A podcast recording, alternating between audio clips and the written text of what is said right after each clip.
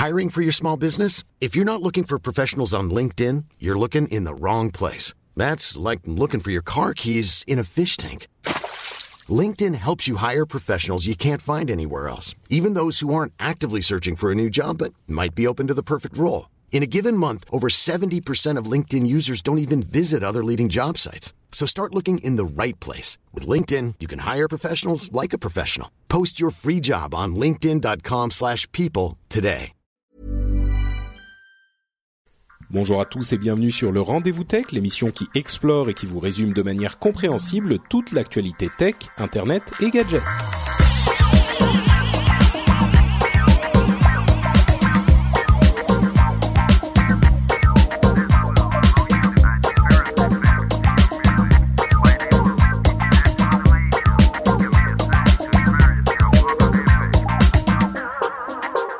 Bonjour à tous et bienvenue, ou plutôt devrais-je dire, euh, devrais-je dire bon retour sur le rendez-vous tech. On s'est arrêté pendant ouf, oula, euh, au moins un mois si ce n'est plus, mais nous sommes de retour. Euh, je vous en dirai peut-être un petit peu plus sur les, les, les raisons de l'arrêt. Je pense que vous savez si vous m'avez suivi sur Twitter. J'ai pris des vacances pour la première fois depuis je sais pas, sept ans que je fais du podcast. On pourra en parler à la fin de l'émission, comme ça on n'ennuie pas ceux que ça n'intéresse pas et ceux qui veulent plonger directement dans toutes les news tech de la semaine. Et on va revoir un tout petit peu euh, ce qui s'est passé au niveau de Prism pendant l'été, euh, un petit peu rapidement parce que ça commence à devenir euh, pas toujours la même chose, mais ça, ça devient, on, on l'a beaucoup couvert. Donc on reviendra quand même dessus parce que je pense que c'est un sujet important. et on aura pour nous accompagner pendant toute l'émission un, fidèle du rendez-vous tech et qui est aussi un commentateur tech tout à fait admirable, à savoir Benoît. Euh, qui est l'animateur, enfin l'un des animateurs euh, que vous connaissez de Niptech. Comment vas-tu, Benoît, Monsieur Salut. Qui représente la Suisse de, dans, dans le podcast tech francophone, n'est-ce pas? Oui, absolument. Alors, merci euh, pour la, présentation. Euh, on entend hein, que tu es détendu, la, voix bronzée, euh, que tu as le calme comme ça après les vacances. Donc, je me réjouis vraiment d'entendre ce que ça t'a inspiré cette pause. Oui, bah on parle d'inspiration forcément avec avec Benoît, hein, rapport à Niptech. mais j'aime beaucoup ton ton ton ton ton expression, la voix bronzée. Je trouve ça je trouve ça très poétique. J'apprécie. oui, euh, donc Niptech eux n'ont pas fait, n'ont pas pris de vacances, ils étaient là tout l'été. Donc euh, comme euh, tu vas, comme ça, tu vas pouvoir me dire et me donner tous les détails sur les gros sujets de ce, ces dernières semaines. Enfin, principalement, on vous le cache pas, il s'est passé tellement de choses la semaine dernière et cette semaine que on va principalement parler de ça quand même, à savoir Microsoft, Steve Ballmer et Nokia. En gros. Donc les deux premiers sujets, on se lance hein, immédiatement hein, dans, le, vif du sujet. Il n'y a pas de raison de se priver quand, c'est bon, quand la tech est croustillante comme ça. On va pas faire attendre les auditeurs. Donc dans le vif du sujet. Euh, la semaine dernière, premier coup de tonnerre, euh, Steve, Steve Ballmer, qui est le président de Microsoft depuis le départ de euh, Bill Gates euh, et qui est chez Microsoft depuis quasiment le début de, Microsoft. Donc Steve Ballmer annonce son départ euh, de la société. Alors le départ ne prend pas effet immédiatement. Il annonce le départ dans les 12 mois. Il n'y a pas de date précise, mais il commence le processus de recherche d'un nouveau président pour Microsoft. Deuxième coup de tonnerre, sur lequel on va revenir un peu plus tard quand même, euh, cette semaine, Microsoft rachète Nokia. Alors a priori les deux événements sont pas forcément liés. Euh, on peut y voir des liens si on cherche un petit peu. Il n'est pas certain que ça soit euh, tout à fait euh, confirmé par à l'avenir, mais commençons un petit peu avec ce euh, cette euh, retraite de Steve Ballmer qui est pas super vieux, hein, il a quoi une cinquantaine d'années, presque la soixantaine, donc il n'était pas du tout obligé de partir. Il, certains disent qu'il a été un petit peu poussé vers la sortie. si vous avez écouté le rendez-vous tech régulièrement, vous vous souviendrez que le, le, le board, le ah comment on dit en français le board? Ah. Le, le conseil d'administration. Voilà, merci. Euh, un, un vrai entrepreneur pour me reprendre. Tu fais plaisir parce que nous on n'arrive jamais non plus à trouver les mots en français, donc. euh, Ah, ça nous, ça nous arrive ici aussi, on se fait engueuler à chaque fois. Euh, donc le conseil d'administration, euh, selon certaines rumeurs plutôt persistantes, récl- réclamait le départ de Steve Ballmer pour une euh, raison essentielle qui était la stagnation éternelle du, euh, du, du prix de l'action. Euh, selon beaucoup de gens, le, le Steve Ballmer n'a pas réussi à capitaliser sur les opportunités tech de ces euh, 10-15 dernières années euh, de la, on va dire de ces dix dernières années. Et euh, même si Microsoft se porte pas trop mal, euh, et, aurait dû laisser sa place à quelqu'un peut-être de plus jeune, de plus dynamique. voilà. Sans rentrer plus dans les détails, ce qu'on fera ensuite, euh, Benoît, toi, ça t'a inspiré quoi cette annonce du départ de, Steve Ballmer? Sur- Surpris, heureux euh, Qu'est-ce qu'on a pensé Ouais. Euh, Alors, Moi, je le sais parce que j'ai écouté Niptech, hein, mais pour les auditeurs. oui. Alors, je me situe plutôt dans les gens heureux. Je pense que c'est le moment pour Steve Ballmer de faire place à quelqu'un d'autre. Ce qu'il y a de très étrange, et tu l'as bien souligné, c'est que c'est en général assez rare pour des sociétés comme ça d'annoncer le départ euh, du CEO un an à l'avance. Donc il a dû se passer quelque chose. En règle générale, pour assurer la stabilité, etc., soit on a un dauphin qu'on montre plus ou moins à la Tim Cook, hein, qui était un petit peu prévu, etc. Enfin, il avait fait l'intérim et des choses pareilles. Soit alors on fait une transition euh, directe, mais on a déjà quelqu'un. Le fait qu'ils disent euh, être en train de chercher encore, c'est très très étrange. Et le problème qu'il y a, c'est que ça crée un vide au niveau du pouvoir et ça rend la boîte ingérable de, de ce que j'entends. hein. C'est extrêmement difficile. Donc j'ai un peu un point d'interrogation sur le timing et euh, je me demande s'il n'y a pas eu quelque chose en interne qui a, qui a déclenché tout ça. Après, euh, je suis d'accord avec toi. Hein, euh, L'action Microsoft, c'est plus encore plus stable que les bons du Trésor américain. Euh, je veux dire, ça bouge pas une oreille. Euh, sincèrement, Steve Ballmer, c'est quelqu'un d'intelligent. hein. Il faut pas non plus, euh, voilà, partir dans le, le- Ah, c'est vrai qu'avec cliché, ces- mais Oui, avec ces, ces vidéos très connues de, euh, de Steve Ballmer qui fait un peu le singe sur scène en hurlant développeurs, développeurs, développeurs.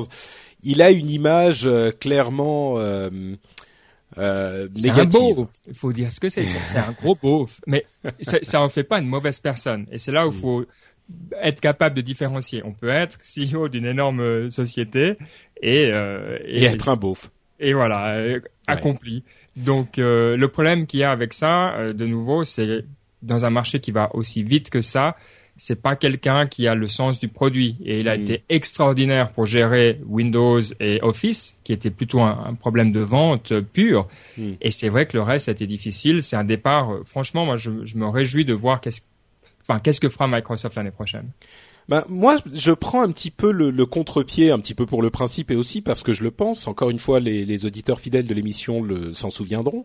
J'ai souvent tendance à défendre Steve Ballmer parce que c'est vrai que c'est pas le, le la personne qui a forcément le plus, enfin, disons que Microsoft n'a pas énormément innové ou en tout cas n'a pas eu énormément de réussite innovante sous Steve Ballmer, mais d'une part, il faut quand même avouer que euh, Microsoft a complètement euh, euh, maintenu sa dominance sur le marché de l'informatique personnelle euh, et des, des, des ordinateurs hein, au sens traditionnel du terme, euh, pas des, des tablettes ou des smartphones évidemment, mais a, a maintenu sa dominance sur ce marché, euh, alors que c'était pas forcément évident. Je veux dire, il y a énormément de sociétés qui avaient des situations euh, très établis euh, sur des marchés tech qui sont fait complètement blackbouler et en disant blackboulant je, je pense évidemment à BlackBerry mais il y en a d'autres hein, il y en a il y en a pas mal. Euh, il y a pas si longtemps que ça IBM avait jeté l'éponge sur euh, le marché de l'informatique personnelle etc etc et aujourd'hui certes Microsoft n'a pas euh, réinventé la roue, mais ils ont gardé cette situation qui n'était pas forcément euh, facile à garder. Alors oui, on parle peut-être un petit peu plus de stratégie commerciale que d'innovation technique, c'est certain, mais de ce point de vue, je pense qu'il aurait été possible aussi pour quelqu'un d'autre, peut-être de faire mieux, mais il n'aurait pas été très difficile de faire moins bien. Non plus. Il y, a, y, a, un vrai piège là, à mon avis. Le problème de Steve Ballmer, je crois que tu le dis bien. Bon, alors on sait que le, marché du PC est en déclin. On parle quoi, 5 à 10 mm. en gros euh, cette année. Ouais. Euh, déjà ça, ça fait un petit peu mal. Mais le problème de Steve Ballmer, de ce que j'entendais aussi des gens qui travaillent sur Microsoft, c'est que il, il, a quand même réussi à diviser Microsoft. C'est devenu, mm. euh, je sais pas si tu as vu ce petit euh, dessin qui montre comment les différentes sociétés sont organisées. Euh, et, et Sud Microsoft, en fait, c'est euh, une série de, de gens qui, qui, ont des pistolets pointés les uns vers les autres. oui, j'avais vu ça. Oui. Et je veux dire, c'est vraiment l'image que même les gens en interne ont, et c'est mm. ça mon reproche principal à Steve Ballmer. Mm. De pas réussir à innover, euh, c'est vrai que c'est très ennuyeux pour eux, mais en même temps, c'est vrai que c'est pas facile non plus. Hein. Euh, oui, c'est facile à dire, raison mais, de le souligner. Ouais. Mais euh, pour, pour, finir sur le, la question de l'innovation, je voulais aussi dire que il y a quand même euh, des choses intéressantes qui ont été faites euh, sous Steve Ballmer chez Microsoft. La, la table Surface n'a pas été, euh, euh peut-être pas, la technologie n'a pas été gérée ou implémentée comme il l'aurait fallu, mais c'était quand même quelque chose d'intéressant. Euh, le Zune, qui était un lecteur de MP3, qui n'a pas fait énormément long feu non plus, était pas mal du tout. La, la, la, on ne peut pas oublier évidemment la Xbox, qui est un énorme succès, peut-être le succès sur un marché différent qu'on a eu sous Steve Ballmer, avec la Kinect évidemment qui, joue une grande part dans la Xbox, euh, la prochaine Xbox. Euh, Windows Phone 8 euh, qui enfin Windows Phone 7 et 8 qui a quand même un succès d'estime on va dire si si ce n'est pas un succès commercial et on y reviendra on y reviendra dans avec Nokia mais donc il y a quand même eu, ça ça a pas non plus été du surplace total. Maintenant, comme tu le fais remarquer très justement, euh, l'organisation et surtout la manière de de régner entre guillemets de Steve Ballmer, c'était la division et il voulait pendant euh, en tout cas des, des, des années, c'est ce qu'on entendait, c'est qu'il euh, il, il s'assurait qu'il n'y avait personne pour prendre sa place, de manière à ce que lui-même puisse rester en place. Euh, on a vu deux dauphins euh, faire défection. Euh, mm. d'une part, qui était euh, l'un des, des, des, grands innovateurs au niveau de, de, du software chez Microsoft, et Steven Sinofsky ensuite qui a créé Windows 8. Alors certains diront peut-être euh, c'est bon débarras parce qu'ils n'aiment pas Windows 8. Moi je l'aime beaucoup Windows 8 donc je, suis un petit peu déçu. Puis en tout cas c'était quelqu'un avec une vision différente. Euh, et puis il y a aussi cette histoire euh, quand on parle de la gestion de, personnel du stack ranking qui a fait beaucoup de bruit chez Microsoft. Tu sais ce que c'est le stack ranking?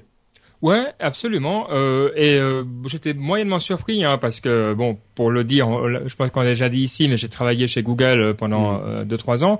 Euh, c'est aussi quelque chose qui existait. Et donc le stack ranking, c'est l'idée de classer ses collègues en gros. Hein, donc de dire cette personne-là, je le mets en premier, cette personne-là, je le mets en dernier, et on n'a pas le choix en fait. On doit mettre de 1 à X euh, en, fait, dans une, euh, hein. oui, pour schématiser, c'est-à-dire que si on a une équipe de 10 personnes, il faut classer les gens de 1 à 10, et généralement, la manière dont ça se, dont c'est implémenté, c'est que la personne qui est dixième, eh ben, elle se fait virer.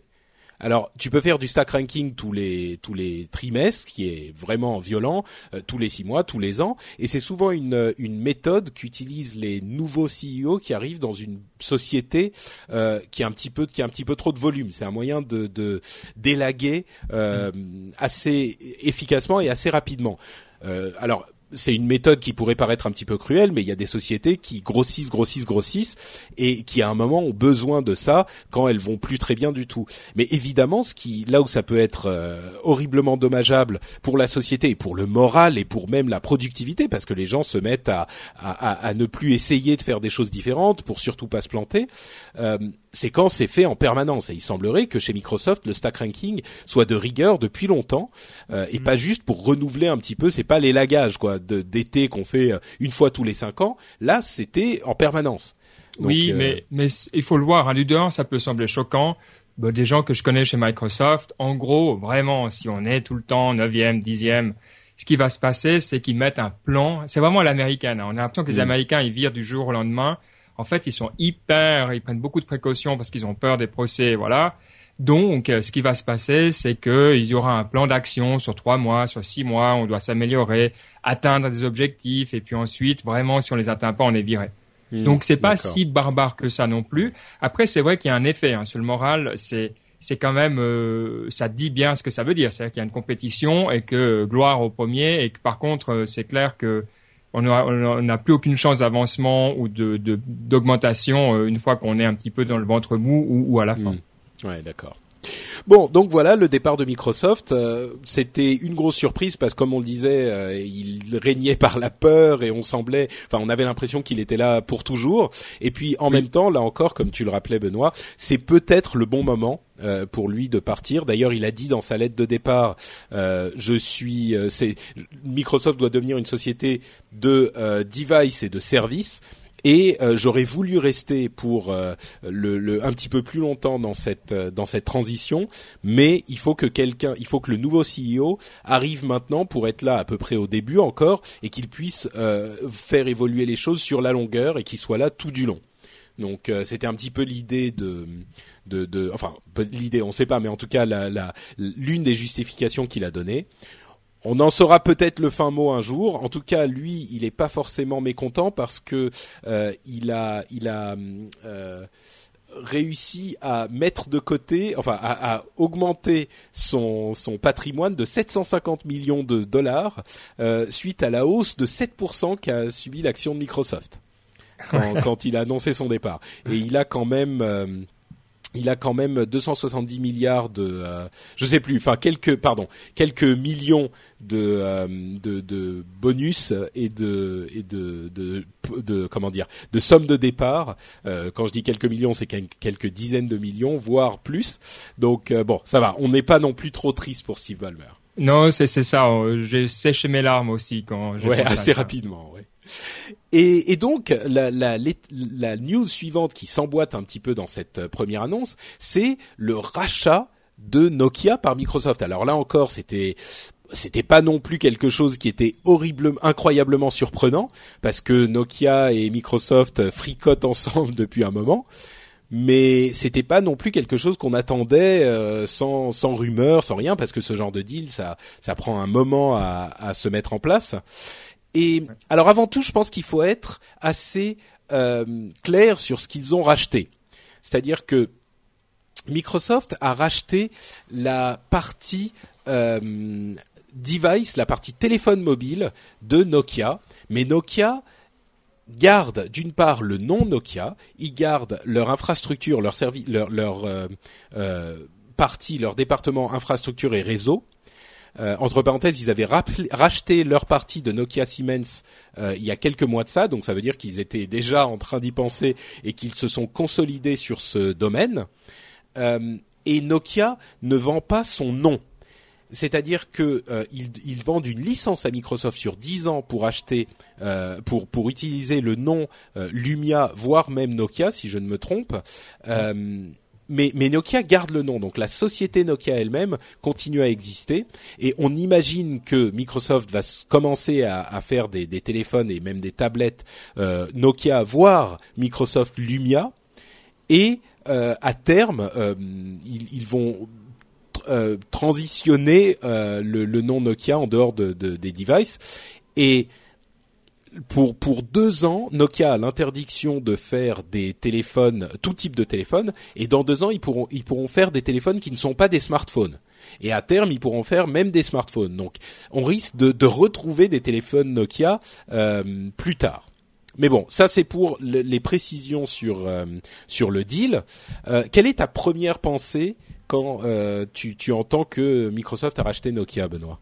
Ouais, bon, déjà, faut pas oublier que Nokia, c'est une société qui a beaucoup d'autres produits hein, à l'époque. Alors, je vous parle de ça, euh, il y a longtemps. Hein. J'avais une télévision Nokia, euh, et donc ils ont vraiment, enfin, voilà, ils ont fait des pneus, ils ont fait un peu tout Nokia. Hein. Donc bah, ils tous les enfants finlandais ont leur bottes en caoutchouc Nokia. Hein. Voilà. Donc ils ont ça, ça des fois on l'a oublié un petit peu quand on est dans la tech et tout ça. Mais donc ils reviennent un petit peu aux sources, ce qui est plutôt bien. Et puis on peut pas s'empêcher quand même de penser quand on voit Nokia et quand on voit Steven Hillop qui est le président, enfin le directeur, le CEO de Nokia, qui arrive et qui est quand même le gars qu'on pense être le bah, successeur qui est un ancien de, Microsoft. voilà. Qui est un ancien. En fait, c'est ça le truc, c'est que c'est un ancien de euh, Steve de Microsoft et il est euh, président de Nokia, d'où le rapprochement avec Microsoft. Et maintenant, il revient chez Microsoft en tant que président de la division, euh, en gros, de, de la division de Nokia qu'ils ont acheté. Alors l'œuf ou la poule Est-ce qu'il a été là-bas pour préparer ça ou est-ce qu'il a préparé ça parce que, ayant des bonnes relations, ils ont réussi à aller de l'avant? Dur à dire, hein. Il y a quand même pas mal de gens qui disent qu'il a été là-bas, qu'il a fait le maximum pour euh, que Nokia euh, soit dans une position d'être racheté, pas forcément donc pour le bien de la société, et qu'ensuite il a euh, voilà il a ramené ça dans le giron Microsoft. J'ai un peu de peine à y croire parce que je crois pas que des gens comme ça dans une société avec cette volonté de, de nuire. Mm. Mais euh, c'est vrai que enfin voilà c'était le truc que tout le monde voyait quand même venir. Moi, je trouve que c'est bien. Euh, comme euh, Google a peut-être pas racheté le meilleur, hein, j'aurais préféré que Google rachète Nokia par exemple ou même BlackBerry plutôt que Motorola. ouais. Mais bon, euh, eux font la même chose, donc on, on, est vraiment dans une logique de où tout le monde doit ressembler à Apple, euh, donc euh, c'est plutôt bien. Moi, je me réjouis qu'ils aient la main mise sur sur enfin l'infrastructure Nokia et ça va donner, à mon avis, des, téléphones intéressants. Ben, comme tu dis, euh, tout le monde euh, veut faire comme Apple. Effectivement, ce que ça veut dire, c'est que les gros développeurs d'OS mobile maintenant ont tous un bras armé euh, matériel. C'est-à-dire qu'ils ils vont avoir une intégration peut-être plus grande, qui a été un petit peu timide chez Google, mais qui commence à arriver avec Motorola. Mais une intégration plus grande entre le logiciel et le matériel, qui est selon une, une euh, citation très célèbre de euh, Steve Jobs, qu'il avait reprise à quelqu'un d'autre, si je ne m'abuse. Euh, les gens qui, qui sont sérieux, qui veulent faire leur logiciel sérieusement, font aussi leur matériel. Et ce qu'a fait Microsoft pendant des années a démenti cette, cet adage avec Windows. Est-ce que là, c'est ça va ça va devenir le cas dans ce nouveau monde technologique qui est la mobilité ou est-ce que Google et Microsoft sont en train de se fourrer le doigt dans l'œil en essayant de singer un petit peu Apple et vont faire plutôt ce que fait BlackBerry, c'est-à-dire que BlackBerry, il faut, faut pas l'oublier, ils avaient cette, euh, cette intégration. Enfin, ils l'ont toujours. Hein. Euh, oui, non, mais tu as le raison de le dire au passé. Ouais. Mais oui, c'est ça. Ils ont, cette intégration, mais ça leur a pas vraiment permis de résister euh, à l'assaut de, l'industrie qui change. Donc, est-ce que Microsoft plus Nokia euh, peut vraiment réussir? Est-ce que Google plus euh, Motorola, qui sont quand même en position beaucoup plus confortable, ça va C'est vraiment une bonne chose? c'est, je sais pas. Il n'y a pas de raison. Hein. Ils sont, c'est pas des, idiots, mais c'est compliqué avec Windows Phone qui n'a pas réussi à tenir les promesses de, de vente, en tout cas euh, qu'on espérait. Euh, mal, mais ils ont quand même le soutien de Microsoft qui est un mastodonte et de Windows sur PC qui reste un, un gros atout. Euh, bon, je sais pas, l'avenir nous le dira, j'imagine. Euh, ouais. D'ailleurs, à ce propos, oui, mhm. vas-y, vas-y Benoît. Vas non, non, Inter interromps-moi quand je parle trop. Hein, faut pas hésiter. Ah, faut y aller franchement. Non, ouais. mais c'est vrai que c'est vraiment. Moi, je trouve que c'est quand même deux sociétés qui vont bien ensemble, assez d'un côté assez conservatrice, hein, et on parle ça dans le monde de la tech, donc euh, ça veut quand même pas dire que voilà. Mais mm. euh, et avec avec des, des beaux portfolios de, de, brevets, je pense une, une vision euh, similaire. Euh, non, je pense que je pense que c'est plutôt bien. Par contre, c'est vrai que ce que tu disais, tu vois, euh, tout le monde s'est réjoui à l'annonce du départ de, de Balmer. Et, et tous les gains enregistrés, bah, ils se sont envolés aussi vite à l'annonce de cette fusion. Je veux dire, c'est quand même qu'il y a des gros doutes chez les analystes au niveau de, de, la viabilité. Donc là, je pense qu'il y a beaucoup de gens qui partagent euh, tes doutes. Euh, et euh, dans le même temps, euh, je, les gens semblent croire de nouveau en Nokia. Donc c'est quand même, je trouve ça assez assez paradoxal quand même. Mmh. Oui, l'action la, Nokia s'est envolée 47% de plus. C'est phénoménal, oui alors qu'ils se débarrassent de leur euh, de la chose pour laquelle ils sont les plus connus. Euh, tu parlais des brevets, il y a quelque chose d'assez euh, d'assez intéressant euh, au niveau des brevets, c'est que Microsoft n'a pas euh, n'a pas racheté les brevets. Il reste au nom de Nokia. Et on pourrait se dire que c'est c'est une perte pour Microsoft de ne pas avoir racheté les brevets, parce qu'on le sait, les brevets c'est un petit peu le nerf de la guerre dans la tech, dans la tech aujourd'hui. Euh, et en fait, c'est peut-être pas si euh, bête que ça de la part de Microsoft. Bon, d'une part, Nokia voulait sans doute pas s'en départir parce que c'est une, arme. Euh, D'autre part, euh, Microsoft a, a, acheté une licence ou a eu une licence dans cet énorme deal pour utiliser les brevets Nokia pour 10 ans. Et encore d'autre part, ça veut dire que Nokia a maintenant les mains totalement libres pour utiliser ces brevets contre les euh, autres fabricants de téléphones mobiles. Euh, pour diverses raisons, il l'avait pas fait jusqu'à maintenant, euh, entre autres parce qu'il travaillait avec Microsoft, mais il l'avait pas fait jusqu'à maintenant. Et ça veut dire que maintenant, si Nokia commence à demander de l'argent aux utilisateurs d'Android pour les brevets, enfin aux constructeurs qui utilisent, euh, euh, qui font des téléphones sous Android pour les brevets qu'ils utilisent, d'une part, Microsoft le fait déjà et beaucoup de, de constructeurs Android euh, payent de l'argent à Microsoft pour chaque téléphone qu'ils vendent. On, on le sait pas forcément. Des, des centaines assez. de millions par année. Hein. Je Ah crois oui, oui, qu'ils mais étaient c'est une à, manne. à, à 500 millions. Enfin, et ça, c'est des vieux chiffres, donc probablement Ouais. plus maintenant. Je connais pas les chiffres, mais effectivement, c'est une manne euh, énorme. Et alors, si en plus Nokia, qui a des brevets essentiels pour la téléphonie mobile, euh, comme, on, disait, ils sont, ils étaient vraiment importants dans ce domaine il y a encore quelques années. S'ils commencent eux aussi à faire valoir leurs brevets de cette manière, peut-être même que certains constructeurs qui n'ont pas forcément euh, réussi autant qu'ils l'espéraient avec Android vont se dire. euh, Bon, ça commence à être euh, plus si intéressant que ça. euh, Android, c'est le système gratuit, mais en fait, on doit payer euh, à Microsoft et à Nokia et à machin et à truc. Et en plus, il y a que Samsung et Google qui réussissent dans cette affaire. Bon, on va peut-être se calmer et peut-être que ça pourrait ouvrir une petite porte pour Windows Phone, qui, entre parenthèses, continuera à être vendu aux autres constructeurs. Microsoft n'a pas l'intention de ne plus utiliser Windows Phone que dans ses propres téléphones. Alors à savoir aussi si les autres constructeurs seront intéressés par des Windows Phone, parce que comme pour Google avec Motorola, euh, le fait de, de fabriquer, enfin de, de prendre un, un OS qui en plus on doit payer, parce qu'on doit le payer à Microsoft euh, Windows Phone, contrairement à Android. Donc cet OS qu'on doit payer, euh, qui est en concurrence avec un appareil qui est construit par la société à laquelle on, à laquelle on paye la licence de l'OS, ça aussi, ça peut refroidir les gens. Donc, Bon, euh, alors que, alors que Android, d'un autre côté, oui, il y a ces divers problèmes, mais c'est quand même un OS installé. Alors que Windows Phone, c'est un petit peu le le, le hum, cheval noir, euh, on dit en anglais. Le, le- Enfin bon, le- mouton noir, Le j'imagine. noir, peut-être. Bon, ce qu'il faut voir, c'est que le, ce problème de brevet, c'est un, un problème pour les appareils bas de gamme. Quand tu payes euh, Ouais. 600 euros pour un appareil, euh, que tu ailles 10 euros de plus pour des brevets, hein, on, on tourne dans ces eaux-là. Je veux dire, c'est pas 100 euros par Mm. appareil. On va dire 5 à 15 euros par appareil. Euh, c'est par contre quand tu as un, un téléphone à 100 euros ou à 80 euros, à payer 15 euros de plus, là, ça devient un problème tout de suite. Donc effectivement, il y a euh, des stratégies qui vont être euh, pour les marchés émergents, etc., qui vont être assez différentes.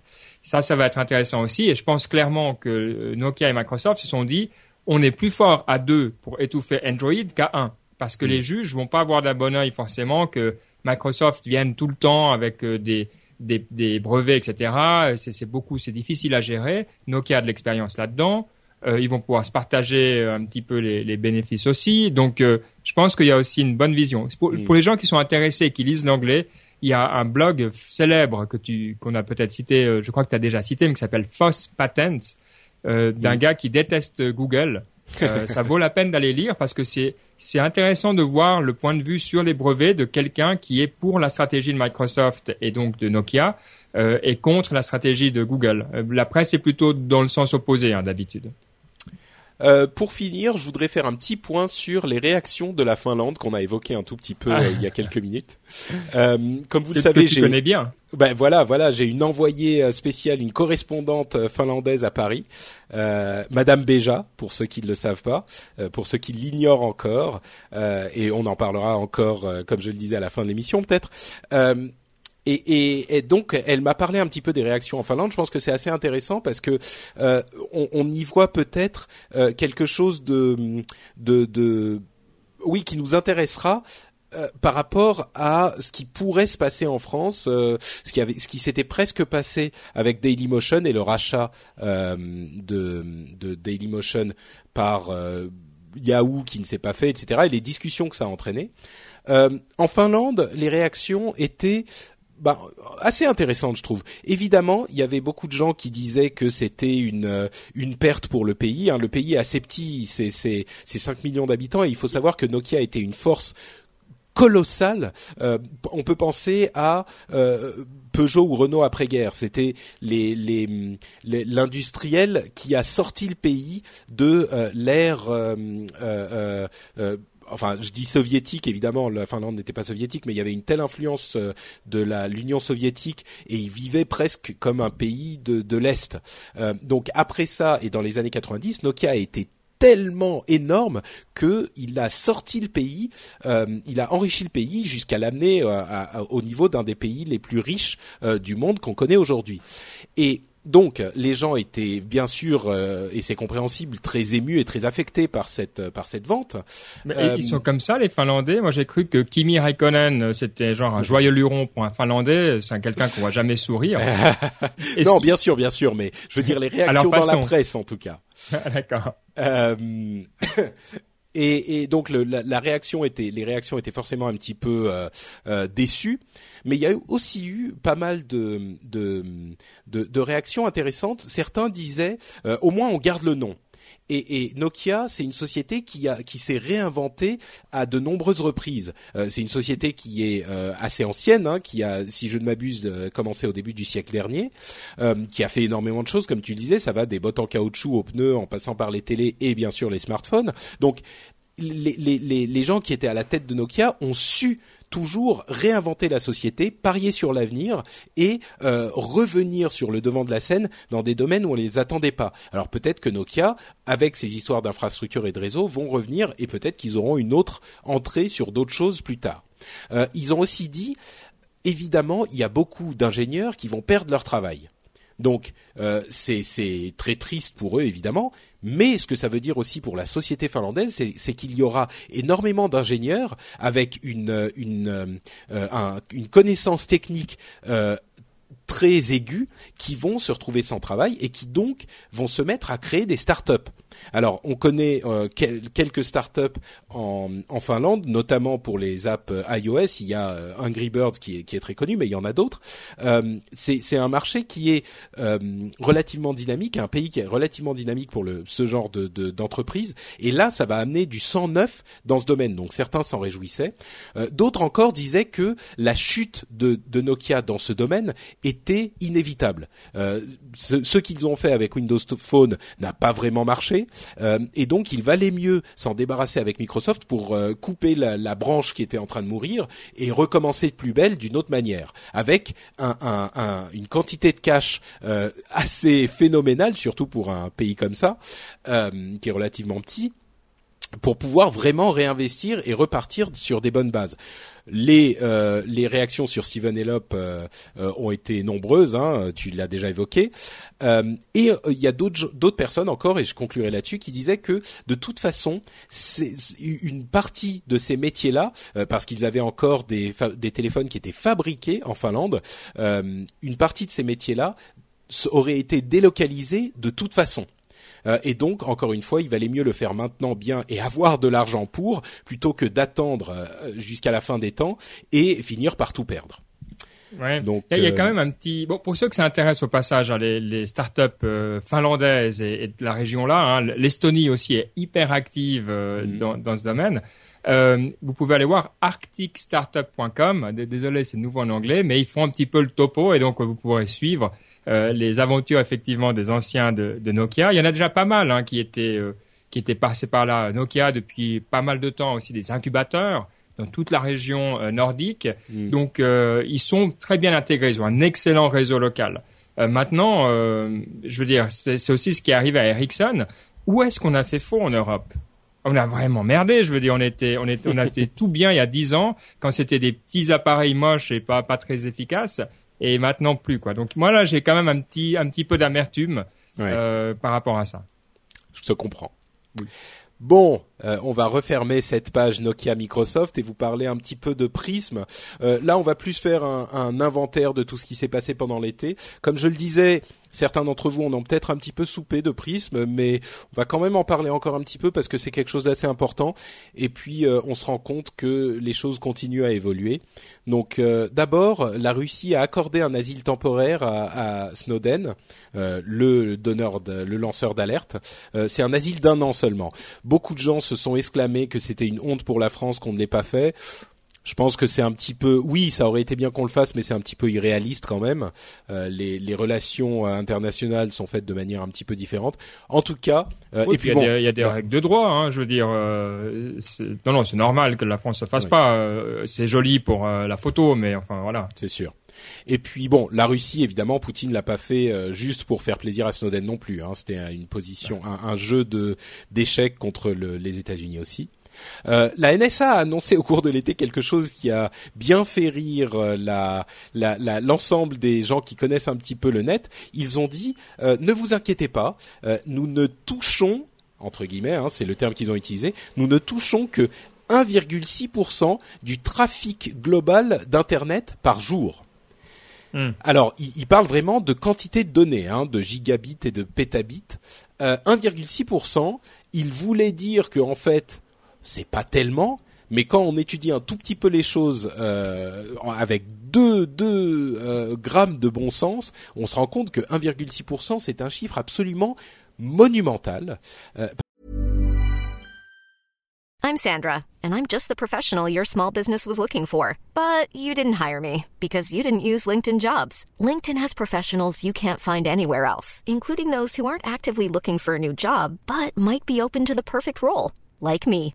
In a given month, over 70% of LinkedIn users don't visit other leading job sites. So if you're not looking on LinkedIn, you'll miss out on great candidates like Sandra. Start hiring professionals like a professional. Post your free job on linkedin.com/people today. Hey, I'm Ryan Reynolds. Recently, I asked Mint Mobile's legal team if big wireless companies are allowed to raise prices due to inflation. They said yes. And then when I asked if raising prices technically violates those onerous 2-year contracts, they said, "What the f- are you talking about, you insane Hollywood ass?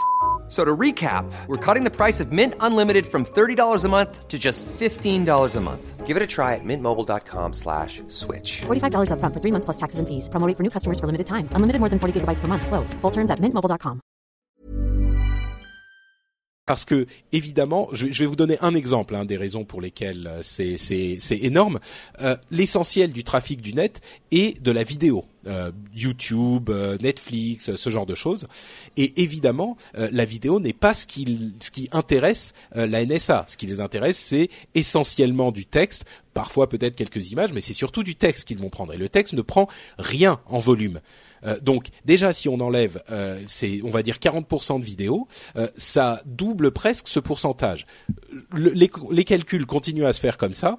Pour en venir au, bout du compte, c'était euh, bon, il y a des gens qui ont fait des calculs. Je vais Jeff, ah, euh, Buzz Machine, le journaliste très connu. Ah non, alors là, euh, tu me poses une colle. Bah, je vais, je vais, je suis complètement névrosé. Il faut que je le. Jeff Jarvis, merci. Ah oui, ah bah pardon. Bah oui, quand même. Je remercie Google, hein, entre parenthèses. C'est à lui que je merci. Donc Jeff Jarvis a calculé au final, euh, ça correspond à euh, à peu près 20% du trafic euh, internet euh, américain. Donc 20% de toutes les de, de, toutes les données échangées euh, en provenance ou en partance des États-Unis en texte sont touchés, et là on ne sait pas très bien ce que ça veut dire, sont touchés par la NSA.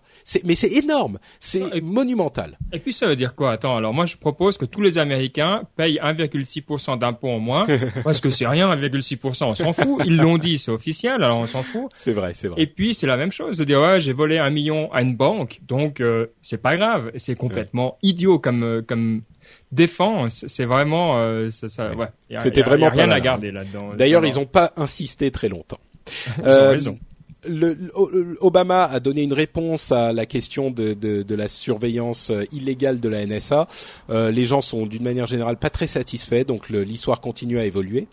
Euh, le tribunal de Paris, enfin un tribunal de Paris, a lancé une enquête euh, suite à une plainte contre X euh, dans l'affaire Prism. On l'a appris que récemment, mais ça fait quelques quelques semaines que c'est en cours. Donc les, les, choses bougent au niveau légal en France aussi. Euh, Microsoft et Google, euh, c'est une autre nouvelle euh, intéressante. Microsoft et Google ont officiellement porté plainte contre le gouvernement américain Donc là aussi, c'est quelque chose d'important. Ils avaient porté plainte il y a un moment.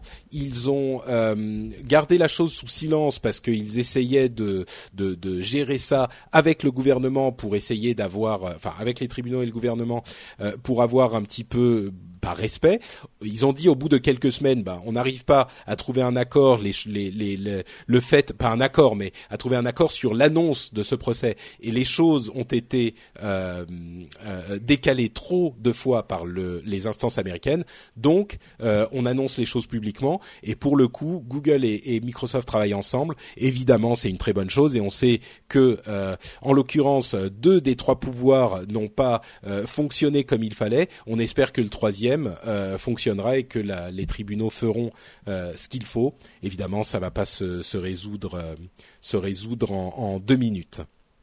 Non, mais c'est vrai que c'est une, très bonne chose. Là, il y a, bon, il y a clairement un intérêt. Hein, on a, parlé des chiffres, euh, des pertes, disons, pour l'industrie euh, du cloud, comme on l'appelle, euh, à cause du manque de confiance des autres pays dans les infrastructures américaines. Euh, c'est évident que c'est un problème commercial et pas que euh, de, valeur, mais c'est un gros problème commercial tant pour Microsoft que Google. Oui. Euh, alors, la dernière info sur le sujet, c'est lié, mais pas tout, mais, pas directement avec avec Prism. C'est la condamnation de Bradley Manning à 35 ans de prison, qui est évidemment une, sentence très lourde. Il ne servira, il ne, il, il ne, ne, fera en fait sans doute qu'une partie de cette peine. Euh, et puis ce qu'il faut savoir, c'est qu'il n'a pas euh, été condamné pour euh, la pour trahison, qui était une demande du parquet américain, qui aurait encouru, qui aurait pu encourir une, la peine de mort. Ça n'a pas été, il a échappé à ça. Et il faut savoir que on l'avait déjà répété, hein, mais je préfère le dire pour donner du contexte à chaque fois, pour que tout le monde comprenne bien. Euh, le cas de Bradley Manning est un petit peu différent euh, du cas de euh, Edward Snowden. Si les intentions de Bradley Manning, je pense, étaient bonnes, et, à vrai dire le consensus est qu'elles étaient sans doute bonnes. La manière dont il a fait les choses était beaucoup plus discutable et notamment il avait livré au public des listes de d'operatives d'agents euh, américains dans le monde qui, dont certains d'entre eux étaient des agents soit infiltrés, soit euh, des gens qui travaillaient avec les États-Unis et qui étaient des locaux, et il a mis en danger, voire certainement euh, causé la mort de euh, de, de, de, de, ces, ces personnes-là. Donc c'est un exemple pour dire que euh, je suis pas certain, je suis pas en train de dire qu'il méritait ces 35 ans de, de peine, euh, mais par ah, contre, franchement, bah, je sais pas. Moi, je je me prononce pas là-dessus. Franchement, je sais pas. Ouais. Mais, non, mais, mais je suis d'accord avec toi. Hein. T'as raison de le souligner. Quand on veut... C'est pour dire, c'est pour dire que Snowden a été infiniment plus prudent. Il a été, peut-être grâce à l'exemple de Manning, hein, qui a montré la voie entre guillemets, mais Snowden a sélectionné les informations qu'il a livrées et justement fait très attention à ne nuire à personne, euh, ou en tout cas autant que possible. Mais pardon, Benoît, je interrompu. Non, mais c'est, Bradley Manning, c'est peut-être un des meilleurs exemples de des choses qu'on peut pas voir en noir euh, ou blanc, mm. parce que c'est tellement complexe effectivement, et, et, la condamnation se comprend. Alors après, effectivement, on peut être en désaccord, mais mm. c'est pas une injustice criante. C'est pas ouais. euh, quelque chose qui tombe de nulle part pour les raisons que tu as citées. Ouais. Bon, euh, oui, ensuite on peut arguer du fait que 35 ans c'est trop, ou etc. Mais bon, bref. Euh, si vous voulez en discuter, vous êtes les bienvenus sur euh, le blog de l'émission, sur l'article euh, et avec les commentaires. Vous connaissez frenchspin.com. Et voilà pour nos trois grosses parties principales. On va passer maintenant à, aux news et rumeurs. Euh, certains d'entre vous n'auront pas manqué le fait que Oula, pardon. Mmh, excusez-moi. N'auront pas Émotion. manqué. Exactement. Euh, quand je, je, vais parler de Samsung, tu sais, ça me rend tout chose. Euh, donc, on n'a pas mis le Galaxy Gear dans les grosses news de l'émission, euh, et, et, certains d'entre vous s'en émeuvront. Comment on dit? S'en émou... S'en émou... Ouais, moi je propose qu'on vont s'en émouvoir. Voilà. voilà. Euh, donc le, le, Galaxy Gear, c'est cette euh, smartwatch, cette montre intelligente, enfin cette montre ordinateur qu'ils ont présenté il y a quelques jours. Euh, et avec leur Galaxy Note 3 et une tablette, leur Galaxy 10.1, le nouveau, la nouvelle tablette 10 pouces. Et certains diront ah mais regarde c'est voilà c'est juste parce que c'est Samsung euh, c'est parce que c'est pas Apple ou c'est parce que c'est pas Google en fait le Galaxy Gear c'est super bien c'est la smartwatch machin franchement je sincèrement, je pensais pas être très impressionné par la Galaxy Gear. Ça me semblait, on en entendait des rumeurs depuis longtemps, mais ça me semblait un petit peu euh, surfer sur la vague parce que on sait que euh, les, lunettes et les montres c'est un petit peu à la mode en ce moment. Euh, quelqu'un va en faire une bien un jour, donc Google s'est dit ouais on va en faire une et ça me semblait monter un petit peu rapidement et pas avec beaucoup de, de soin ou d'amour pour le produit. Et eh ben j'ai, cette impression m'est restée, voire a été euh, euh, accentuée quand j'ai vu le le produit. Euh, avant de t'as, regardé la présentation? Non, je l'ai pas je, je je pouvais pas. Ah bah écoute, t'as été béni sois-tu. Moi j'ai souffert à travers cette présentation que j'ai par moment, tu sais, j'ai dû aller prendre l'air tellement euh, c'était... douloureux. Mais ils sont nuls pour présenter, mais c'est la présentation était aussi nulle que la montre. Écoute, à un moment, faut dire. Et pourtant, Dieu sait si je serais content de dire voilà, c'est bien la preuve que Samsung n'a pas besoin d'Apple pour faire des produits super. Je vous l'avais dit, j'avais raison. Bah non, j'avais absolument tort. Ils sont incapables de sortir quoi que ce soit qui aille un temps. J'ai l'impression d'être en face de ma Casio que j'avais quand j'avais 5 ans. Pour ceux qui se souviennent de Casio, c'est ces montres, c'était des gros trucs euh, digitaux. Le début, c'était moche, mais c'était rigolo. Voilà. Et eh ben, c'est un peu la même chose. Ah, quelle horreur. Ah, t'es violent, hein. Euh, bah... Oui, je crois que j'étais assez clair là. C'est, c'est. Alors, je vais dire un petit peu, je vais donner les, les choses qui me malheureusement, les choses qui me plaisent, c'est un petit gadget sympa. Voilà, c'est marrant, c'est c'est un gadget euh, qui peut amuser quelque temps et qui est original. À côté de ça, euh, c'est un écran qui est de taille raisonnable, mais l'interface est pas intuitive, euh, l'interface est lourde, ça lag quand, quand on l'utilise. Euh, c'est le, le, consensus hein, pour chez tous les journalistes, ça lag un petit peu. Oui, j'ai vu une vidéo, le gars il, il, l'utilise, il swipe comme ça avec son doigt. Et c'est vrai qu'il est loin déjà depuis un moment ah, quand l'écran bouge. Quoi. ouais. Euh, il y a 10 heures de batterie promises par Samsung. Euh, visiblement, euh, au bout de une heure de présentation, les, les montres commençaient déjà à être fatiguées. Ah, je te corrige, ils ont, ils ont annoncé 25 heures. Pardon, oui, c'était une journée active. Euh, une journée entière euh, normale d'utilisation. Euh, quoi d'autre Je sais même plus. Elle coûte 299 dollars, donc c'est quand même un petit peu cher. Moi, je pensais que ça serait autour de 200. c'est 300. quoi d'autre Quoi d'autre? Donc une journée, il faut la recharger tous les jours. il y a un petit haut-parleur et un petit micro, donc on peut la mettre à l'oreille pour pour pour parler. Mais bon, évidemment, on a l'air un peu con, mais le le, haut-parleur n'est pas très fort, évidemment, c'est tout petit. Il y a une montre, il y a une, pardon, une, une, un appareil photo qui pourrait être plutôt sympa, mais c'est un appareil photo 2 mégapixels, donc c'est vraiment. Euh, c'est pas des photos qu'on va garder, quoi. Alors ça c'est intéressant parce que la chose que tous les gens euh, qui ont eu le bonheur de porter des Google Glass pendant un moment ont dit, mm. c'est que la principale, le principal changement, c'est la façon de photographier. Parce mm. que tout à coup, tu n'as plus besoin de sortir de la poche. Et là, je suis d'accord. Là, il y a quelque chose, même si je suis pas certain que, que viser avec ton poignet et la montre, je pense que ça prendra quelques heures d'entraînement. Hein. Peut-être. Mais, mais, oh, au moins, au moins là, il y a quelque chose. Hmm. Voilà.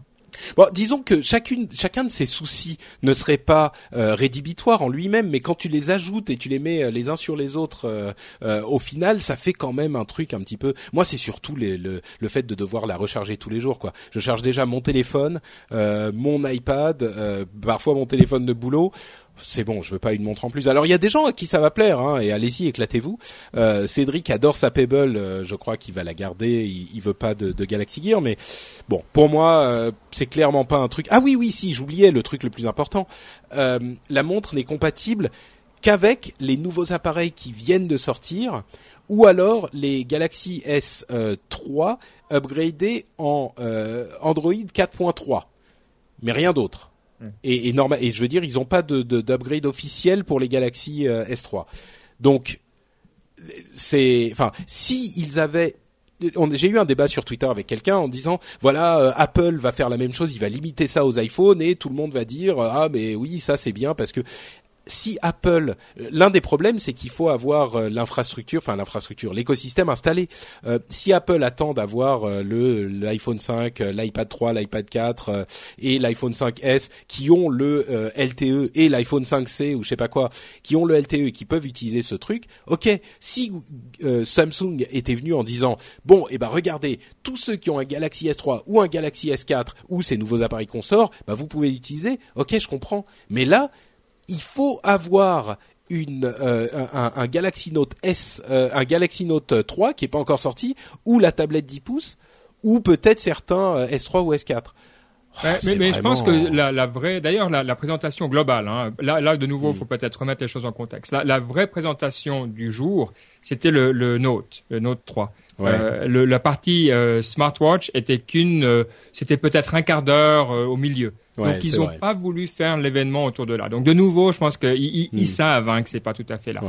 le, le, Note 3 est pas mal. Il y a des trucs sympas que tu peux faire. Alors ils ont un, concept qui s'appelle point, cercle, carré. Voilà, vous comprenez ce que c'est. Mais en gros, on peut dessiner un carré sur son téléphone avec le stylet et dans ce carré ou ce rectangle, il y a l'application qu'on décide euh, le widget, en fait, pour ceux qui sont habitués à, l'écosystème Android, qui peut venir se poser.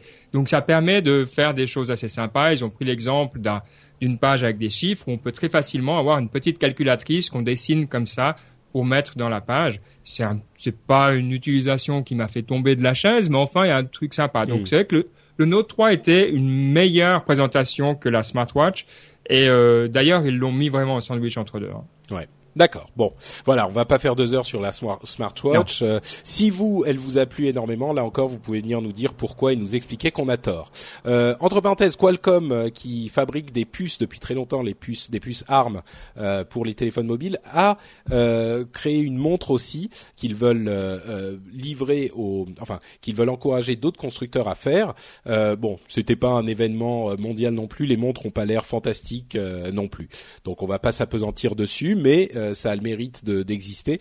et là encore, on voit bien que le, les montres et, les, et, les, le wearable computing, comme on dit euh, au-delà de l'Atlantique, au-delà de l'Atlantique, euh, a le vent en poupe. Ouais, moi j'ai juste une question parce que je sais qu'il y a un auditoire nombreux et, et de gens qui connaissent, qui sont des spécialistes.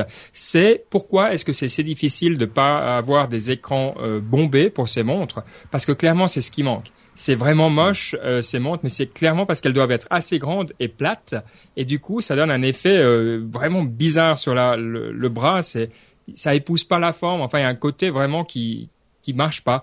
Et euh, donc, je pense qu'il y a des raisons techniques évidentes au fait qu'on puisse pas bomber le, le, verre comme ça, mais je serais curieux d'en connaître, d'en savoir plus.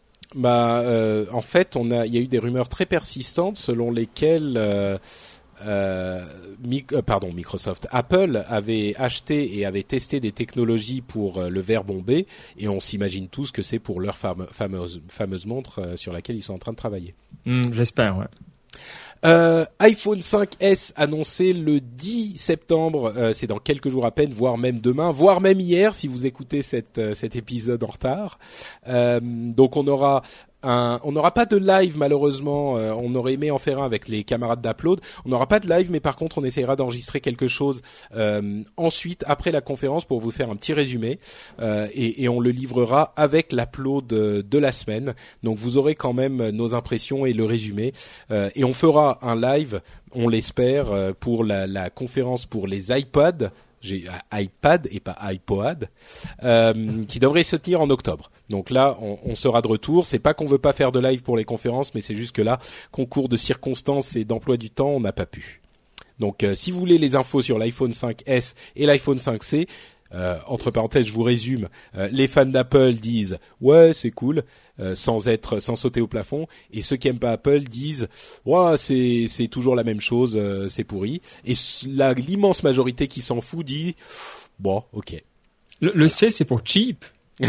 le C, alors ça peut être pour Color, ça peut ah. être pour China, puisqu'ils vont faire une conférence en Chine, c'est une première, le, le, lendemain à peu près à la même heure en fait, en Chine. Donc c'est un, un, un, sans doute un truc pour attaquer le marché chinois.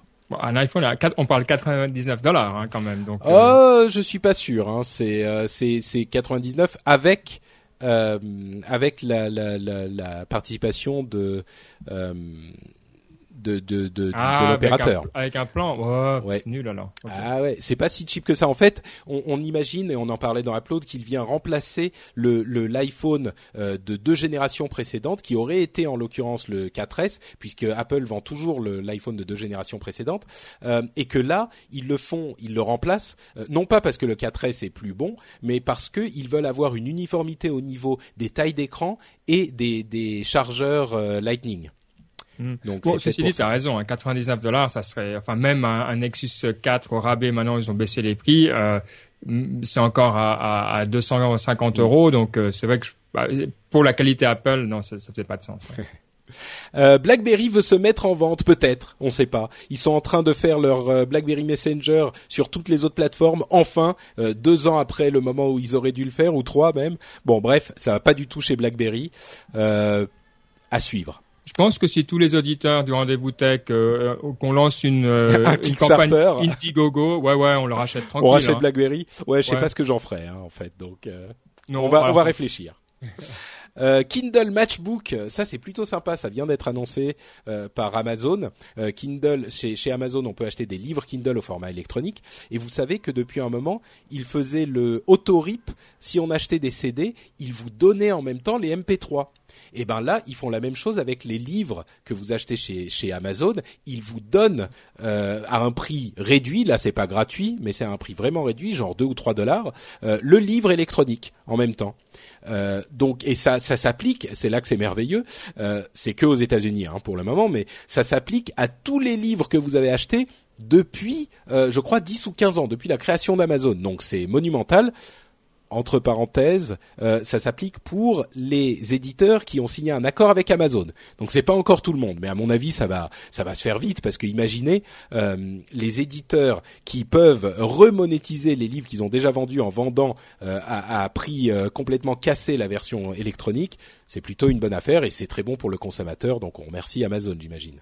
On peut que les aimer Amazon. Moi, vraiment, c'est une boîte que j'aime bien. Ils, ils essayent pas forcément de faire du bruit. Ils ont pas lancé de montres euh, moches et tout ça. Franchement, bravo à eux. Super. Android KitKat. Vous pensiez que Android euh, 3. point- ah, c'est lequel déjà? 4.4 euh, s'appelait Lime Pie Eh bien non. Android et Nestlé ont passé un accord. Enfin, Google et Nestlé ont passé un accord. Et Android 4.4 s'appelle KitKat. Et moi qui ne peux pas manger de chocolat depuis un an, je peux vous dire que ça me fait terriblement envie quoi. Euh, là, il y avait des photos de KitKat partout, des vidéos, des machins, euh, absolument partout. J'ai salivé donc. euh, Est-ce que tu ne peux pas euh, parce que tu tu t'es interdit ou, ou parce que tu c'est fini le chocolat pour toi euh? Non, c'est parce que j'ai des intolérances alimentaires. Il faut que je mange pas de chocolat pendant à peu près un an. J'espère pouvoir en remanger bientôt. Euh, j'ai fait une petite exception cet été, mais sinon, non, j'ai pas mangé de chocolat du tout. C'est Ah, terrible. hein. bah, là, tu parles à un Suisse, tu vois, donc je suis vraiment euh, profondément avec toi. C'était, j'avais vu un truc sympa, mais j'ai oublié le nom. Et là, les amis bretons me, me pardonneront, mais il y a une, il y a un dessert breton qui commence par un K. Là, euh, faudra le mettre. euh, Les, les gens essayaient de, de pousser pour que ce soit euh, ça le nom Ah oui de la nouvelle version d'Android. On le retrouvera dans les commentaires. Je suis sûr euh, qu'il y aura un, un ou deux bretons qui nous donneront le nom. Wing Aman. Voilà. Mais écoute, ça aurait été magnifique. Ça, moi, j'aurais, j'aurais eu plaisir. Je trouve que c'est hyper bien vu, hein, quand même. Écoute, je sais ça pas comment super ils bon ont en fait. plus. oui, oui, ça oui, mais je dis le, le Kit Kat, euh, c'est, vraiment un coup marketing assez génial. C'est un- une chose qu'on peut faire qu'une seule fois dans la vie d'une société, j'ai l'impression. Mais euh, vraiment malin pour le coup. Euh, ouais, joli. C'est clair. Bon, donc c'est pas Android. comment comment Queen Queen Aman. Tu vois si où on en quelqu'un nous arrive donne le, le, le- la prononciation, ça serait sympa. Mais euh, ce qu'il y a d'intéressant dans cette 4.4, parce qu'on dit voilà KitKat et tout ça, c'est tellement plus intéressant les updates d'Android, il y a tellement rien que ce dont on parle, c'est le nom. Mais c'est vrai, c'est ça le truc. Moi, je suis sûr que c'est ça au fond. Il faut bien qu'on parle pas. de quelque chose, donc euh, on va trouver un nom sympa. Alors ils l'ont fait super bien, hein, bravo à eux. Mais est-ce que tu as entendu parler d'une seule feature qu'il y aura dans 4.4 qui est intéressante? Bah, je les ai oubliés, mais oui, j'ai entendu les. Mais tu sais, Oui, tu les as 4.4 c'est une update. vois, C'est, c'est- elle, son, elle porte bien son nom euh, numéraire en fait. C'est 4.4. Et, et, et je pense que c'est peut-être pas plus mal justement euh, de faire des updates minimes, des noms d'updates minimes quand tu passes d'une version euh, minime à une autre, plutôt que d'annoncer systématiquement 5 ou 6. Là, ils annoncent la couleur, donc moi je suis pas je suis pas tellement affecté par la chose parce que finalement chez Apple euh, bon c'est pas non plus chez Apple ou chez Microsoft hein, je veux dire Windows Phone 7 à 8 oui il y avait des trucs qui changeaient. Enfin 7 à 8 c'était peut-être un petit peu plus. Et, et là chez Apple Android euh, la version 7 est effectivement très différente, notamment avec le multitâche et des trucs qui se voient pas euh, forcément au premier abord. Mais 5 à 6, c'était pas invraisemblable. 4 à 5, il y avait des trucs cool, mais bon. Hormis quelques fonctions genre Siri et les machins comme ça qui étaient intéressantes quand on les a annoncées. Moi, je trouve ça à la limite plus honnête, plus. Tu vois, ils résistent à la tentation de dire, on va faire Android 5 machin. Ils t'annoncent la couleur, ils disent bon, c'est une petite mise à jour. Il y a des trucs intéressants, il y a des trucs cool, mais bon, c'est pas. Tu m'as convaincu. Super, j'ai gagné. Euh, le nouveau logo Yahoo, ça je voulais en parler parce que ça m'a un petit peu. Euh... Bon, c'est peut-être même pas la peine d'en parler en fait. On s'en fout, non? Ouais, non, on s'en fout pas parce que moi je l'ai vu, puis j'étais là, oh, bah, tout ça pour ça. Et puis après je l'ai vu en vidéo et je le trouvais très bien. Et c'est ça qui m'a intéressé, c'est que je me suis dit, à mon avis, c'est un, c'est la première fois qu'un logo est pensé d'abord pour la vidéo. Alors ça vient complètement. Mais de, comment ça de pour mon- la vidéo? Qu'est-ce que ça change de le voir en vidéo? Parce que il a un côté quand, quand il bouge, parce que Yahoo, c'est toujours un logo qui bouge hein, dans la vidéo. Il y a le, le point d'interrogation qui arrive et tout ça. Il est fait pour être en mouvement, ce logo. Euh, Yahoo, c'est c'est comme ça que je vois. Alors là, là, je parle dans mes interprétations euh, impressionnistes hein, du, du logo. Mais regardez-le en, en image, il est, il est moche, et en vidéo, il est, j'ai trouvé super. Donc, Mm. ma théorie, c'est le premier logo de grande société fait d'abord pour la vidéo. D'accord. Bon, écoute, c'est intéressant. Oui, c'est peut-être une euh, une raison. Moi, je t'avoue que j'ai pas été très impressionné, mais bon. Euh, dernière news avant de se quitter, euh, un- un- des lunettes de réalité virtuelle pour la PlayStation 4. Euh, ce sont des rumeurs plus que des rumeurs même, euh, selon lesquelles la PlayStation 4 euh, serait à terme équipée d'un euh, des lunettes de, de lunettes de réalité virtuelle euh, du type Oculus Rift, euh, ce gros truc qu'on met sur les sur les sur les yeux et ça vous couvre complètement votre champ de vision et vous pouvez Sur déplacer les yeux, la tête. Patrick. Hein. Pardon? Sur les yeux, oui. Toi, t'as vu ma photo sur euh, sur euh, Instagram. oui. Euh, ouais, donc voilà. Euh, moi, j'avais essayé. Bon, tu tu l'as spoilé, mais non, j'en avais parlé sur Instagram. Chez chez Jérôme Jérôme Kainborg, qui va en faire un test sur sa chaîne sur sa chaîne YouTube nowtech.tv. Et, et vous verrez, hein, je vais pas vous, vous en dire plus, vous verrez ce que ça donne. Il y a plein de gens qui l'ont utilisé, il a filmé les réactions, tout ça, c'est très marrant. Euh, mais bon, c'est effectivement pour la PlayStation 4 euh, peut-être un, un vecteur de différenciation important. Euh, on sait que les les, les, tous les gens qui ont essayé euh, l'Oculus Rift ont, ont vraiment été convaincus. Il y a des petits soucis peut-être euh, sur le long terme euh, de, de jeu au bout de quelques plus plus de 10-15 minutes, mais encore là encore les gens s'habituent. Euh, donc bon, là ça serait quelque chose de vraiment intéressant et de, de très différent euh, pour la PlayStation 4. Ça sera pas disponible tout de suite. Euh, il y aura aussi une, histoire de segmentation du marché, ceux qui l'ont, ceux qui l'ont pas, etc. Mais c'est quelque chose d'intéressant. À vrai dire, je suis surpris que personne n'ait racheté euh, Oculus déjà. Euh, soit euh, soit Sony, soit Microsoft, pour justement en équiper ces, ces appareils.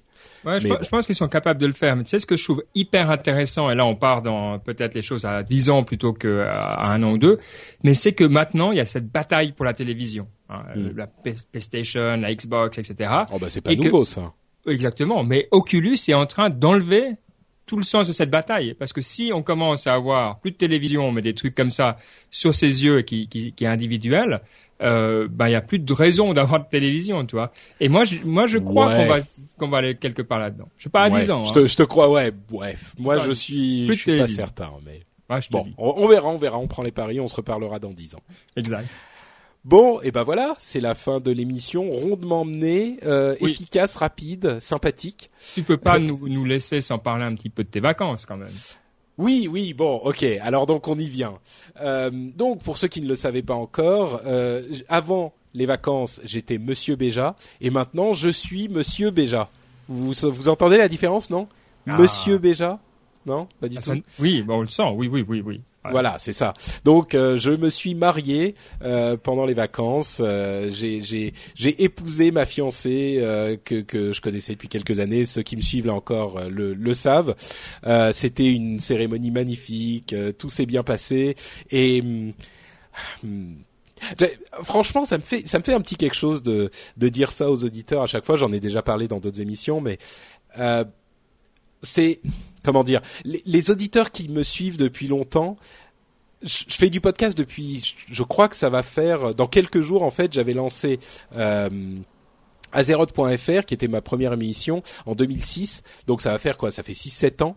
Euh, vous qui me suivez depuis la première heure, essayez de vous souvenir un petit peu où vous étiez il y a 7 ans.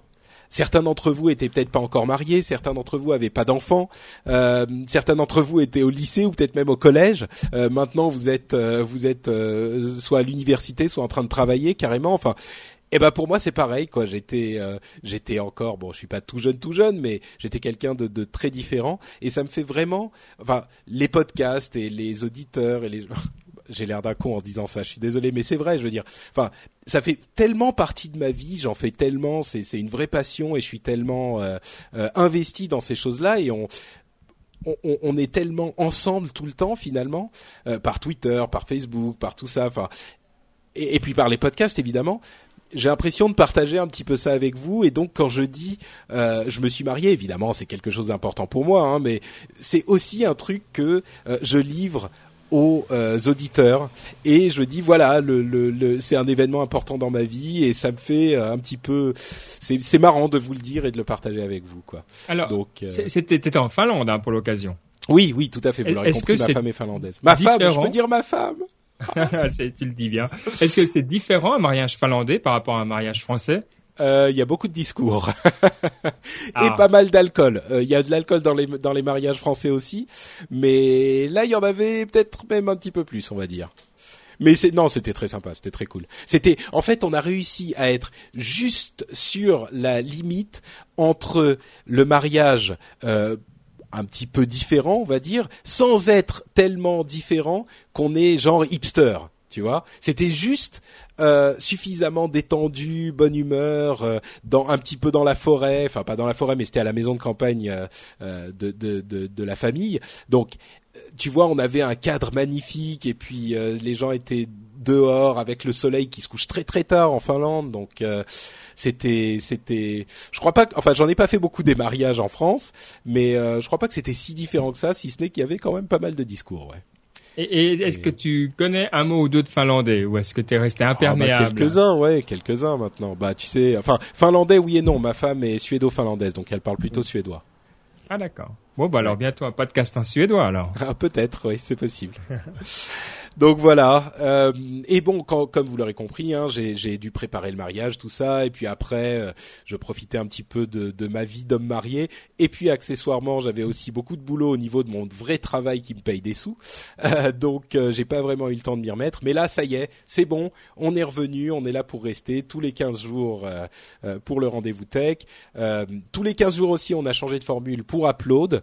On, on en parle dans le dernier épisode. Vous pouvez aller écouter ça si ça vous intéresse.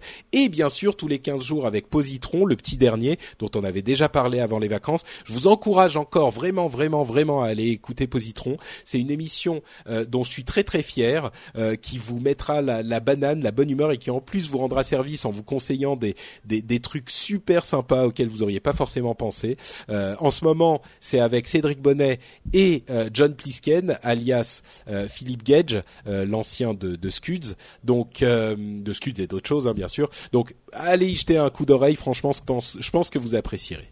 Euh, donc voilà, bon, on est de retour. Euh, les podcasts recommencent pour de bon. Rien ne s'était arrêté, ne vous inquiétez pas. Euh, C'était juste la première fois depuis que j'ai commencé à faire du podcast où je, je me suis arrêté. Enfin, arrêté, même pas tellement parce qu'on a enregistré Positron. J'ai fait des trucs en anglais, mais bon. J'ai fait une petite pause pour certains trucs depuis pouf 6-7 ans comme je disais. Euh, C'était intéressant, mais j'avais hâte de revenir quand même et je suis très content de vous retrouver. Ouais. Positron ça cartonne, hein, c'est vrai euh, pour un nouveau podcast, euh, ça a vraiment été, euh, Ah bah ça, ça a pris d'assaut la, la podcastosphère, je sais pas comment on appelle ça. Podcastosphère. Bah merci, c'est gentil. Je suis, je suis heureux que que tu l'apprécies. Euh, et j'espère que vous l'apprécierez aussi. Donc tout ça, c'est sur frenchspin.com. Euh, c'est très facile. Hein. Vous connaissez ce site si vous nous suivez depuis un moment. Puis sinon, vous pouvez le découvrir. Et à propos de découvrir ou de retrouver euh, Benoît, où te retrouve-t-on toi sur Internet? Alors, le plus simple, la meilleure façon, c'est de venir lundi prochain, quel que soit votre lundi ou le jour où vous soyez aujourd'hui, lundi sur live.niptech, N-I-P-T-E-C-H, euh, live.com, live.niptech.com, vous venez et vous participerez euh, à, l'émission en direct de Niptech. Euh, ça, c'est le truc important. Après, si vous voulez envoyer un tweet pour corriger des, erreurs, @bkurdi, ça, ça va aussi. Euh, ça, ça marche bien. Mais je vous encourage à passer au live et d'ailleurs, peut-être qu'un jour, il y aura à nouveau un, un, un live. Hein. C'est toujours des bons moments. donc voilà, si vous voulez venir dire bonjour. Eh ben, écoute, euh, j'espère que euh, les gens passeront te dire bonjour. Moi, je suis toujours heureux d'écouter l'émission euh, parce que bien sûr, elle est disponible en podcast aussi. Hein, faut le préciser. Oui. Mais, évidemment.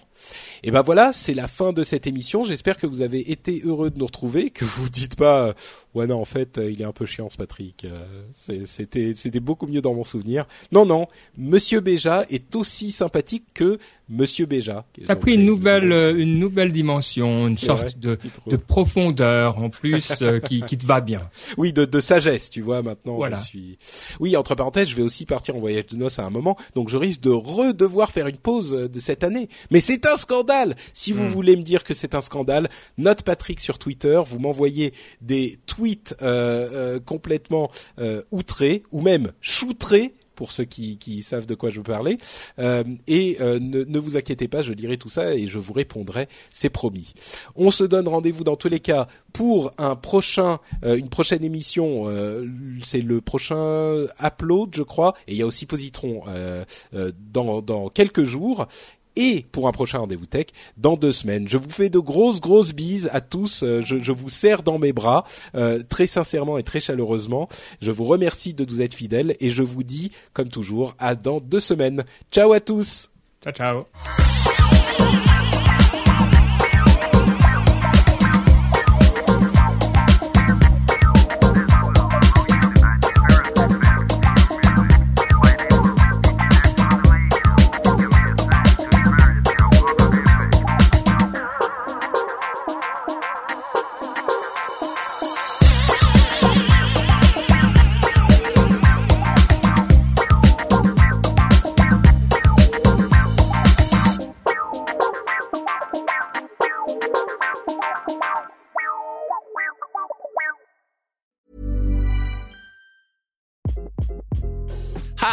This is Craig Robinson from Ways to Win, and support for this podcast comes from Invesco QQQ, the official ETF of the NCAA. The future isn't scary. Not realizing its potential, however, could be.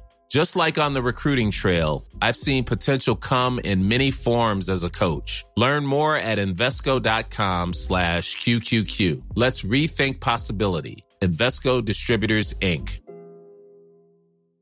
Planning for your next trip? Elevate your travel style with Quince. Quince has all the jet setting essentials you'll want for your next getaway, like European linen, premium luggage options, buttery soft Italian leather bags, and so much more. And is all priced at 50 to 80% less than similar brands. Plus, Quince only works with factories that use safe and ethical manufacturing practices. Pack your bags with high-quality essentials you'll be wearing for vacations to come with Quince. Go to quince.com slash pack for free shipping and 365-day returns.